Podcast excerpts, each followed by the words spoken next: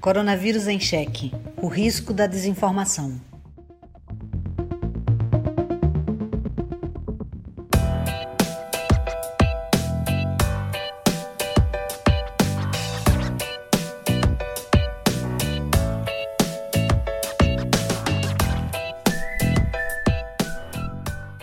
Desde meados de abril, Estamos semana a semana tentando desmentir e analisar as principais ondas de desinformação que surgiram em torno do novo coronavírus. Nesse tempo, ouvimos de tudo: de teorias da conspiração envolvendo torres de 5G, vacinas com chips e melancias envenenadas, passando pela propagação de falsas curas milagrosas e pelo uso de dados distorcidos com o objetivo de minimizar a gravidade da pandemia. Mas como tudo que começa um dia acaba, o coronavírus em cheque hoje encerra seu ciclo. Este episódio, o vigésimo, será o nosso último, pelo menos por um tempo. Eu gostaria muito de estar encerrando essa primeira fase do projeto porque não há mais do que falar, porque as fake news já não são mais um problema para a sociedade. Mas a gente sabe que ainda tem muito a ser feito e que não vai ser fácil enfrentar a desinformação. Eu sou Cecília Almeida e este episódio do Coronavírus em Cheque vai ser especial. Até peço licença porque ele também vai ser um pouquinho mais longo. Em clima de despedida, convidamos alguns dos nossos parceiros para fazer um balanço de tudo aquilo que observamos ao longo dessas 20 semanas. Também deixamos algumas dicas de outros projetos em atividade que têm o objetivo de combater a desinformação. E ainda escutamos o professor da Universidade Federal Fluminense, Victor Chagas, que pesquisa memes políticos e monitora a articulação de grupos de direita no WhatsApp e no Twitter.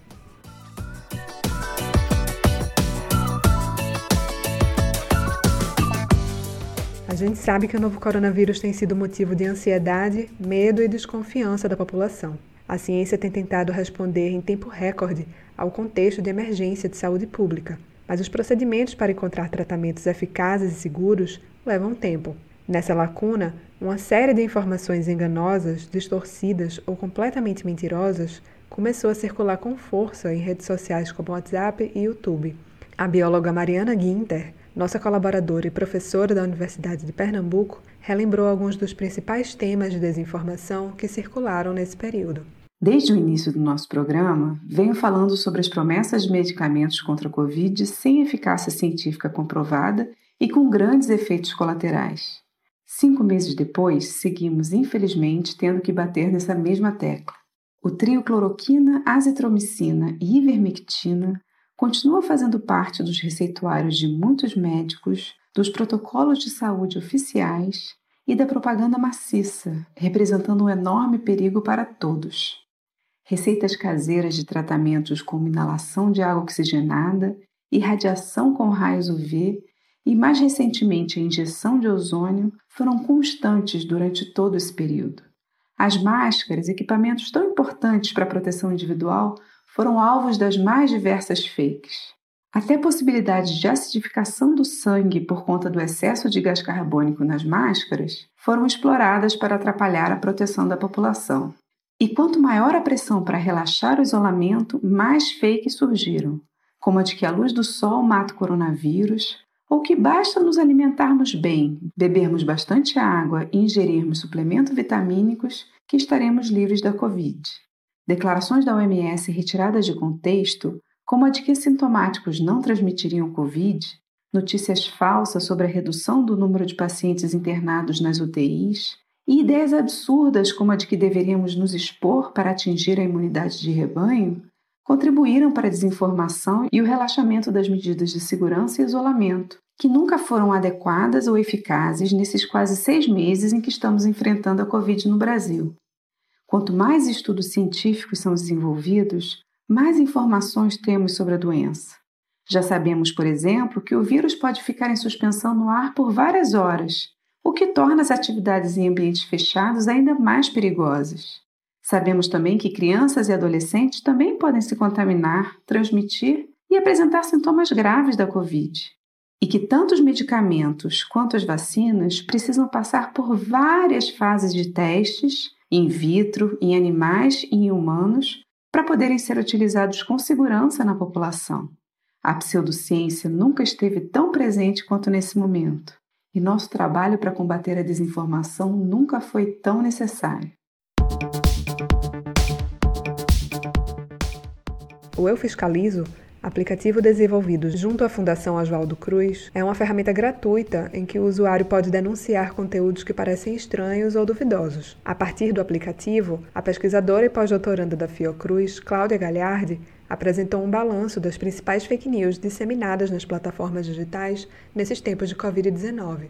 Na primeira etapa do monitoramento, observamos a circulação de conteúdos falsos que ensinam combinações de substâncias, alimentos e métodos caseiros de prevenção e cura da Covid-19. Lembramos que a disseminação de desinformação relacionada ao novo coronavírus pode influenciar o comportamento da população e colocar em risco a adesão do cidadão aos cuidados cientificamente comprovados. Na segunda etapa do monitoramento, observamos que os conteúdos falsos recomendam medicamentos sem comprovação científica para a cura da Covid-19. Nesse sentido, o marketing político da cloroquina, além de colocar vidas em risco, contribui para o descrédito da ciência e das instituições globais de saúde pública. Também verificamos que o nome das instituições de saúde é usado na produção de notícias falsas, com o objetivo de levar o leitor a conferir maior credibilidade ao conteúdo compartilhado pelas mídias sociais. Alertamos que o aplicativo de mensagem WhatsApp é o meio mais utilizado para a disseminação de notícias falsas, seguido do Instagram e Facebook. Alguns dos temas recorrentes na desinformação sobre a Covid-19 contaram com a ajuda de porta-vozes, digamos assim, bastante influentes. A tese falsa de que o vírus teria sido fabricado intencionalmente pela China, por exemplo, foi bastante propagandeada pelo presidente dos Estados Unidos, Donald Trump, e também pela família Bolsonaro. E nem preciso falar da cloroquina, que foi tema de várias edições deste mesmo podcast, e que, apesar de todos os estudos que concluem que o remédio não faz diferença no tratamento da Covid-19, continua sendo destacada pelo presidente da República, Jair Bolsonaro. A professora do programa de pós-graduação em comunicação da Universidade Federal de Pernambuco, Ivana Festini, observou as redes sociais de Bolsonaro durante essas 20 semanas. Ela resumiu algumas das estratégias de desinformação adotadas pelo presidente neste período. O presidente foi, sem dúvida nenhuma, a figura pública que mais contribuiu para a desinformação dos brasileiros, insistindo em dois pontos principais. O primeiro era que o distanciamento social era desnecessário porque todo mundo, mais cedo ou mais tarde, iria pegar o coronavírus e por isso não valia a pena prejudicar a economia para impedir o contágio. O segundo é que para curar as pessoas dessa gripezinha havia remédio a hidroxicloroquina, um medicamento incluído nos protocolos do Ministério da Saúde, mesmo sem comprovação científica da eficácia e a despeito dos graves efeitos colaterais. O problema é que a maioria dos argumentos empregados pelo presidente para defender esses pontos de vista é falaciosa. Bolsonaro disseminou dúvidas e distorceu informações, retirando do contexto os números de mortes pela Covid e até declarações das autoridades sanitárias.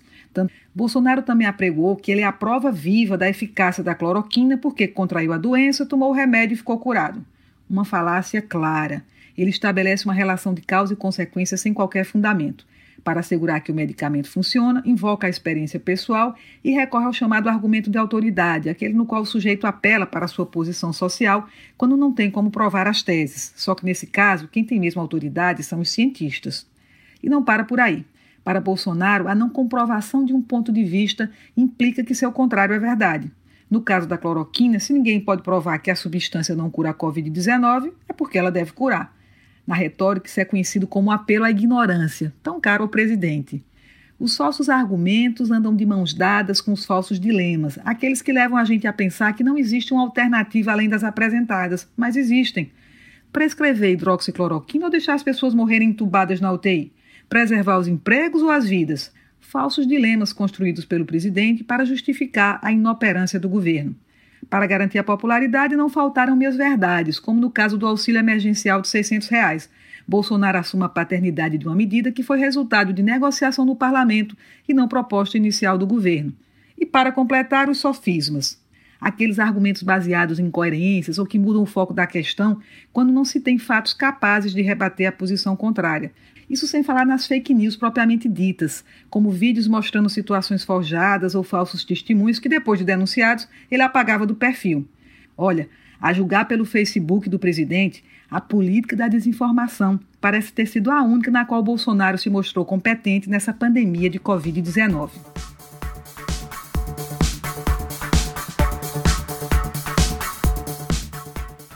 Além de influenciar diretamente o comportamento da população, as opiniões públicas do presidente também alimentam uma indústria bastante organizada de fake news.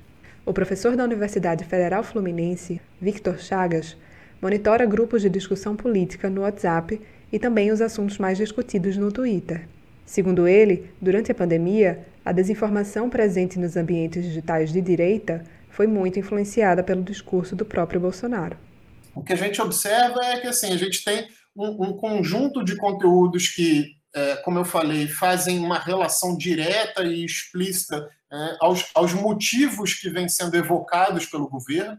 Né? De modo que, por exemplo, à medida em que Bolsonaro é, é, acirra sua campanha sobre é, a, a, cloroquina, a gente vê circular nos grupos um discurso absolutamente favorável à cloroquina.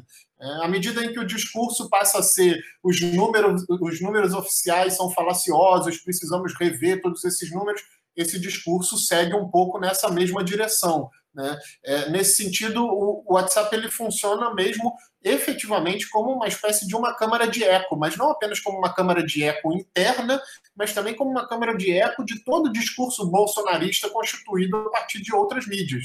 Né? Ou seja, assim que Bolsonaro emite uma opinião a respeito de um determinado assunto, esses grupos repercutem a opinião.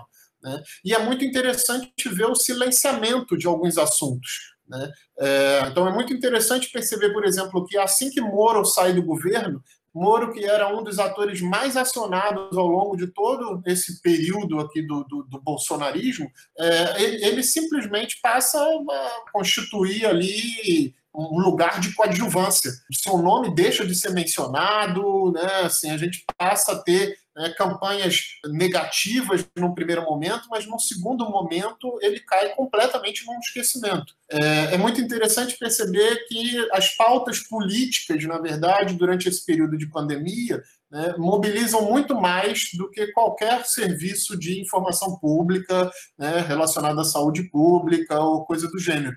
Né, de modo que os conteúdos que circulam por esses grupos né, é, são sempre conteúdos que dizem respeito né, às crises do governo, né, muito menos do que né, é, a crise da saúde pública. Né, a, a crise política é o assunto mais recorrente ali nesses ambientes. Né?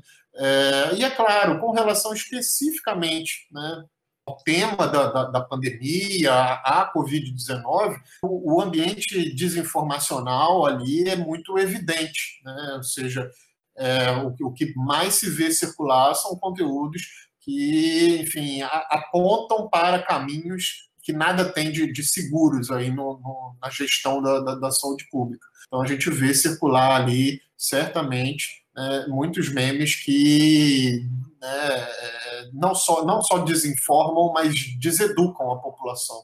É, com incentivos né, que, que, inclusive, podem prejudicar a gestão da saúde pública nesse momento. Um, um incentivo à corrida, compra de aquisição de alguns medicamentos, né, um incentivo à invasão de hospitais.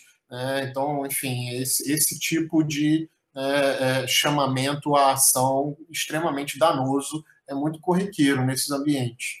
Pois é, Victor Chagas também comentou o papel de diferentes plataformas de redes sociais na disseminação e circulação de conteúdos desinformativos.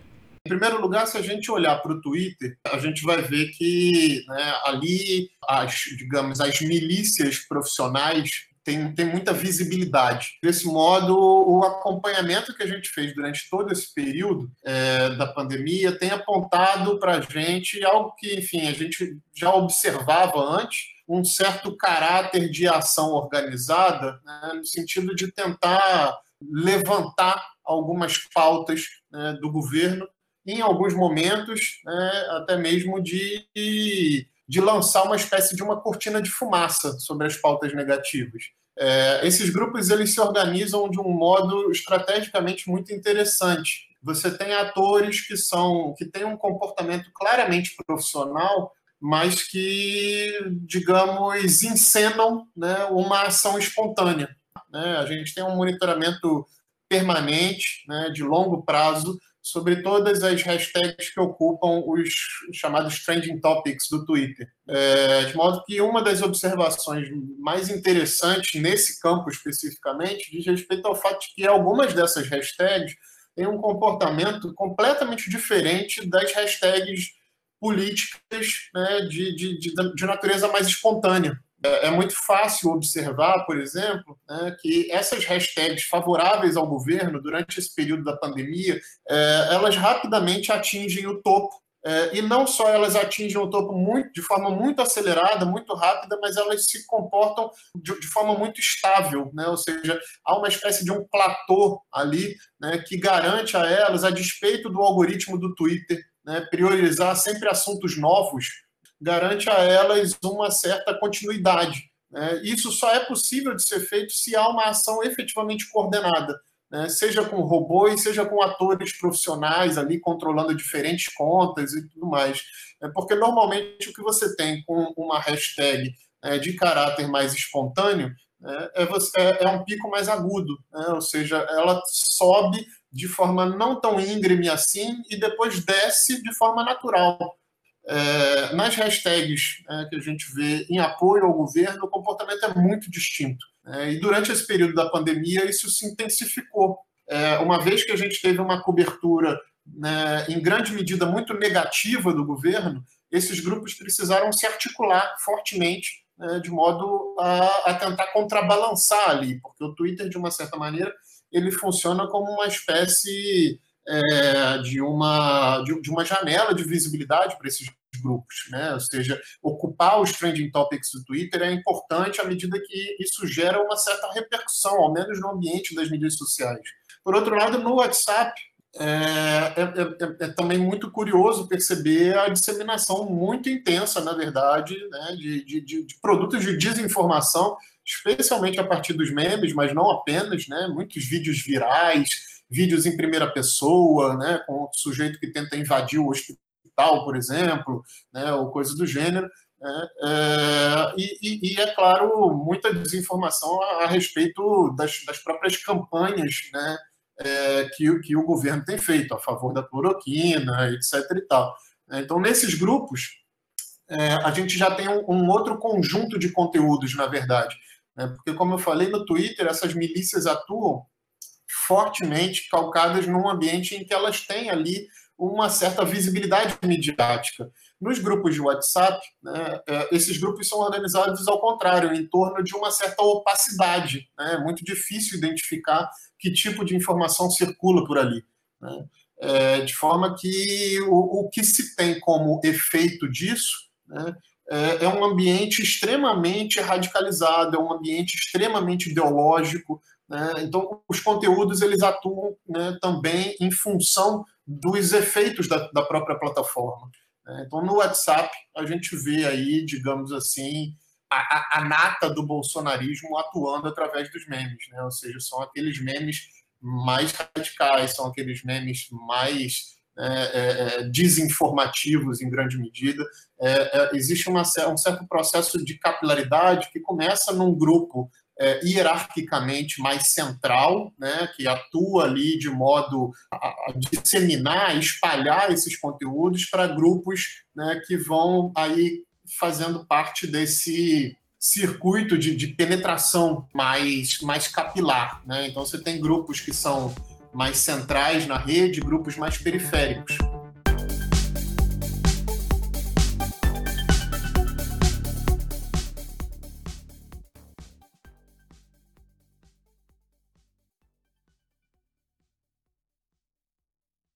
A professora do Departamento de Ciência Política da Universidade Federal de Pernambuco, Nara Pavão, desenvolve desde 2018 uma pesquisa que investiga os fatores relacionados com crenças em notícias falsas sobre política. Em seus estudos mais recentes, ela também tem procurado investigar o papel das elites políticas na propagação de notícias falsas, inclusive sobre o novo coronavírus. A hipótese da gente é que essas notícias elas não têm um poder de persuasão muito grande, que é algo que a gente confirma na, na, na primeira etapa da pesquisa, mas a gente tem a hipótese de que essas notícias elas são atraentes para os políticos porque elas mobilizam as bases de apoio desses políticos. Eu tenho também uma outra pesquisa relacionada à desinformação sobre o coronavírus. Essa pesquisa tem um módulo que tenta investigar a crença que as pessoas têm na teoria da conspiração que culpabiliza a China pela criação e disseminação do coronavírus. Então, é a tese do vírus chinês, né, que foi uma tese propagada pelo clã Bolsonaro. O que a gente encontra é que 92% é, dos respondentes já ouviram falar nessa, nessa teoria do vírus chinês e que 30% concorda com essa teoria. A gente tem também um percentual de 35% que diz nem concordar nem discordar, ou seja, é um percentual alto de 35% de pessoas que não rejeita essa tese. E o que a gente se encontra também é que essa crença ela é muito correlacionada com o apoio à família Bolsonaro. Então, as pessoas que apoiam a família Bolsonaro eh, na política têm uma propensão muito grande a acreditar nessa desinformação, né, a ter essa desinformação eh, relacionada ao coronavírus. E como enfrentar essa rede tão bem coordenada e financiada? O pesquisador Ivan Henrique Dantas destacou o papel das iniciativas de checagem de fatos no Brasil e no mundo. Com a crescente onda das fake news nos últimos anos, têm surgido diversas iniciativas que se propõem a analisar a veracidade de conteúdos altamente compartilhados ou publicados por figuras públicas como políticos e artistas. Conhecidas como agências de fact-checking, elas se utilizam de uma série de procedimentos jornalísticos para classificar se determinada informação é verdadeira, falsa, deturpada, descontextualizada, aumentada dentre outras etiquetas. O serviço prestado por elas se baseia na transparência sobre o caminho percorrido até um desmentido e a disponibilização do máximo de fontes originais para que o usuário possa então conferir as informações em primeira mão. No Brasil, diversos veículos tradicionais possuem projetos que seguem essa proposta, com destaque para o Comprova, iniciativa que reúne mais de 20 veículos de comunicação brasileiros, o UOL Confere e o Fato Fake do Grupo Globo. Antes mesmo dos veículos tradicionais oferecerem esses serviços para seus leitores, iniciativas de jornalismo independente iniciaram a disponibilizar checagens em períodos eleitorais. Durante a pandemia, esse fenômeno se intensificou diante da forte polarização estimulada pela disputa política que transformou a pandemia da Covid-19 em um campo de guerra da informação. Membros de uma rede internacional de checadores, as agências Aos Fatos e Lupa produzem conteúdos diários durante toda a pandemia, inclusive com análises das principais categorias de fakes que circulam pelas plataformas de redes sociais. É, mas a pesquisa da professora Nara Pavão também investigou a efetividade das correções de checagens profissionais. Vamos ouvir o que ela tem a dizer sobre isso.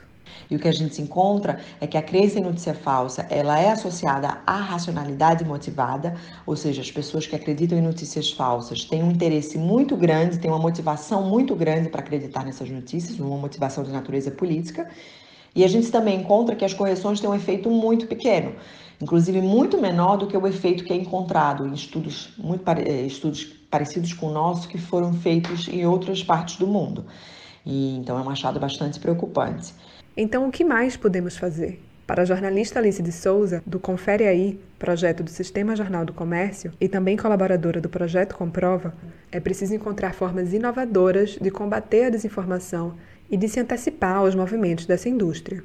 A agência Lupa identificou pelo menos seis ondas de desinformação desde março no país. Da mesma forma, o Comprova fez um balanço do expediente oficial sobre o coronavírus e provou que os boatos seguiram uma agenda de assuntos relacionados às pautas do momento. Isso mostra pra gente não só que as campanhas de desinformação são muitas vezes orquestradas e pensadas, mas como ainda é difícil, mesmo assim, antecipá-las. O que acontece é que a própria mídia tradicional acaba sendo muitas vezes instrumento de conteúdo para quem se propõe a pensar como desinformar. Por isso, se torna cada vez mais fundamental solidificar instrumentos que possam desmentir um boato. Só assim estaremos atentos o suficiente para encontrar rápido e combater na raiz a desinformação que está sendo compartilhada. Eu destaco dois projetos inovadores: o Radar os Fatos, que monitora justamente a ascensão de campanhas desinformativas e foi ao ar recentemente, e o nosso Confere um sistema de busca que diz a você quantas características de uma desinformação há em um texto ou link. São novas formas de tentar lidar com o mesmo problema. A pandemia mostra pra gente que, assim como eles, nós precisamos estar sempre um passo à frente. Por enquanto, como observado nos últimos meses, ainda é difícil, mas não impossível. É assim que precisamos encarar os próximos eventos históricos. A desinformação estará presente, com certeza. Resta saber quanto tempo demoraremos para identificá-la e combatê-la.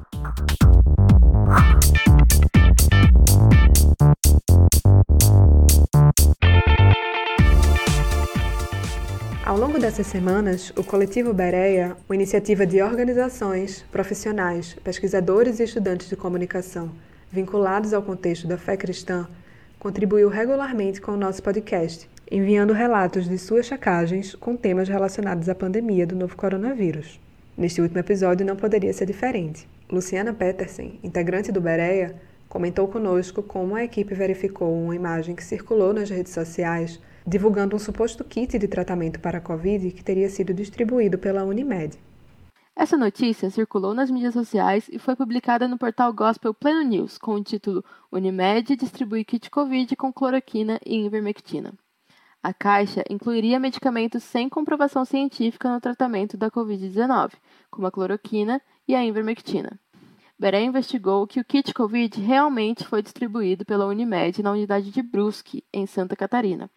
Em uma nota em rede social, a Unimed Brasil confirmou a produção do material, afirmando que a utilização não era compulsória e o kit foi entregue a profissionais da linha de frente. Beré conclui que essa notícia é verdadeira e o kit Covid de fato foi distribuído na Unimed. Além disso, mesmo contra as orientações das principais autoridades da área de saúde, consta no site da cooperativa que a hidroxicloroquina é utilizada no tratamento de pessoas infectadas, ainda que em estágio inicial. Em um informe publicado no dia 17 de julho, a Sociedade Brasileira de Infectologia defende que é necessário e urgente que a hidroxicloroquina seja abandonada no tratamento de qualquer fase da Covid-19. Esse é o último episódio, é especial, eu até pensei em não falar do fake mais bizarro que monitoramos na semana. Mas eu não podia deixar você sem ouvir essa vinheta uma última vez. Dá para acreditar? Se você já foi a algum estabelecimento comercial depois que começou a flexibilização das medidas de distanciamento, provavelmente deve ter tido a temperatura medida por um termômetro digital antes de entrar. E daí que os novos hábitos e acessórios que surgiram nessa pandemia desencadearam uma enxurrada de boatos. E com o termômetro não foi diferente. Viralizou nas redes sociais um vídeo em que um homem alardeia que o termômetro digital na testa lança um raio destruidor da glândula pineal e pode causar vários problemas de saúde. Isso porque a glândula seria responsável por funções importantes do corpo humano. Como argumento, o homem traz o relato de uma suposta enfermeira australiana, que recomenda medir a temperatura no pulso em vez da testa para evitar a ação desse raio destruidor. Esse rumor veio importado e já foi desmentido em vários países, como Estados Unidos, Índia e Malásia. Ao contrário do que supõe o boato, os termômetros digitais não emitem radiação, por isso não afetam a pele e nem qualquer parte do cérebro. Na verdade, esses termômetros têm a função de captar comprimentos de onda infravermelhas naturais emitidas pelo corpo humano, e não de enviá-los. Além disso, a glândula pineal não está localizada próxima à testa, como afirma o vídeo mas sim em áreas bem profundas do cérebro, de modo que o tal raio não conseguiria alcançá-la, mesmo que existisse. Aqui no Brasil, o site boatos.org publicou um desmentido sobre esse assunto, e eu deixei o link disponível lá no nosso site, radiopaulofreire.fpe.br, na seção Coronavírus em Cheque. Dá para acreditar? O Coronavírus em Cheque está chegando ao fim, e ao fim de verdade. Mas antes de ir, eu queria recomendar uma série de outros projetos incríveis que estão trabalhando para combater a desinformação nesses tempos tão difíceis. Eu vou começar pelo projeto Infocast, desenvolvido pelo professor de filosofia Rony Santos, do Instituto Federal do Sudeste de Minas Gerais. Ele explicou para a gente como o Infocast funciona. O objetivo maior do projeto Infocast, projeto realizado dentro das ações de combate à desinformação sobre a Covid-19, desenvolvidas pelo IF Sudeste MG, é o de identificar e combater as notícias falsas sobre a atual pandemia. O projeto busca ser um auxílio no combate à pandemia, através da apuração de notícias e informações sobre a doença em diversos sites confiáveis de institutos de pesquisa científica e de revistas científicas, bem como em sites de checagem de informações de diversos sistemas midiáticos e jornalísticos. Após a apuração das informações, são produzidos áudios semanais curtos sob a forma de podcast, visando o esclarecimento da informação divulgada, num contraponto com as fake news identificadas. E no fim de cada mês, um áudio mais longo, com uma entrevista com especialistas de diversas áreas sobre temas ligados à pandemia. Além de versões curtíssimas do podcast, os chamados áudios de guerrilha, produzidos e destinados exclusivamente para grupos de WhatsApp. Convido todas e todos a acompanhar o trabalho desenvolvido no projeto e nos seguir no Facebook. Basta buscar por Projeto Infocast e no Instagram, arroba Projeto Infocast. Já o NUJOC, Núcleo de Pesquisa em Jornalismo e Comunicação da Universidade Federal do Piauí, lançou a página NUJOC Checagem, com o objetivo de checar e esclarecer informações falsas referentes à pandemia. O professor da UFP, Márcio da Silva Granês, falou um pouco sobre o projeto e sobre a experiência de checar informações. O processo de checagem exige uma postura de ceticismo diante das mensagens que chegam pelas mídias sociais. A gente não pode acreditar em tudo que sai nas redes, mas como fazer isso de forma organizada? Aqui, no Núcleo de Pesquisa em Comunicação e Jornalismo, a gente segue uma metodologia. Primeiro, recebemos as denúncias de notícias falsas através do aplicativo Eu Fiscalizo, da Fundação Oswaldo Cruz e também pelos nossos contatos das redes sociais. Basicamente, a gente investiga a informação, procurando confirmar os dados que ela apresenta. E fazemos isso por meio da pesquisa na internet em diversas outras fontes, procurando ver se de fato aquela informação tem algum fundamento. Depois disso, a gente classifica a informação com etiquetas de verdadeiro, falso, procede, mas se liga, está sendo estudado, perdeu a linha e em busca de certezas. Nesses cerca de cinco meses de checagem, já vimos muitas mensagens bizarras sobre a pandemia. As mais estranhas são as que ensinam receitas caseiras para evitar ou curar a infecção pelo novo coronavírus. Já vimos de tudo, desde o chazinho de boldo até o gargarejo de bicarbonato e água quente. Com a checagem, a gente pretende contribuir para esclarecer a população. Alguns estudos apontam que a desinformação se transformou numa pandemia também, tal como a pandemia do novo coronavírus. O papel da checagem é contribuir para o esclarecimento por meio do combate à desinformação. Também da UFP, a professora Juliana Teixeira destacou o trabalho do perfil UFP no combate à Covid-19 no Instagram. O nosso Instagram é um projeto de extensão em parceria do Comitê Gestor da UFP de Crise da Covid-19 e o Centro Acadêmico de Comunicação Social da Universidade. Desde abril, temos produzido conteúdos que pretendem esclarecer sobre a Covid, podcasts, galeria de imagens, vídeos. Além disso, realizamos lives culturais com artistas aqui de Teresina, uma das classes mais afetadas pela pandemia. Além desses, também destaco a plataforma Covid Verificado, projeto da Universidade de São Paulo, a rede Infovid, um grupo interdisciplinar dedicado à divulgação de informações científicas e enfrentamento de desinformações sobre a Covid-19, e o programa de rádio Saúde é o Tema, da Universidade Federal de Pernambuco, que também está disponível via podcast. Como sempre, eu vou deixar todos esses links disponíveis lá no nosso site, tá? radiopaulofreire.fpe.br na seção Coronavírus em Cheque.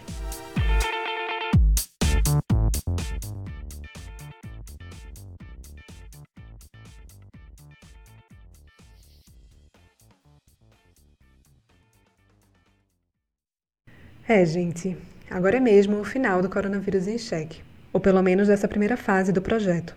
A nossa pesquisa continua, você pode acompanhar os resultados no nosso site e pode ser que mais para frente a gente volte com novos podcasts mas não vou prometer nada por enquanto. Queria dizer que foi muito massa fazer parte dessa equipe por essas 20 semanas, realizando um trabalho que eu acredito ser mais importante hoje do que nunca. A pandemia nos mostrou que combater a desinformação é urgente e também é questão de saúde pública. Precisamos continuar discutindo esse assunto. Aproveito ainda para valorizar o trabalho de excelência de todo mundo que faz parte dessa equipe. Eu roteirizei, gravei e editei todos os episódios, mas quem corria atrás dos contatos, quem trabalhou incansavelmente semana a semana para buscar novas parcerias foram as minhas colegas, as maravilhosas, inigualáveis, perfeitas sem defeitos, melhor produção em linha reta da América Latina, as professoras Ivana Festini e Ana Veloso, da Universidade Federal de Pernambuco. Também tive o apoio do pesquisador e meu colega Ivo Henrique Dantas, que além dos depoimentos que você escutava aqui no podcast, comandou uma coluna semanal do Coronavírus em Cheque no programa Opinião Pernambuco, na TV Universitária do Recife.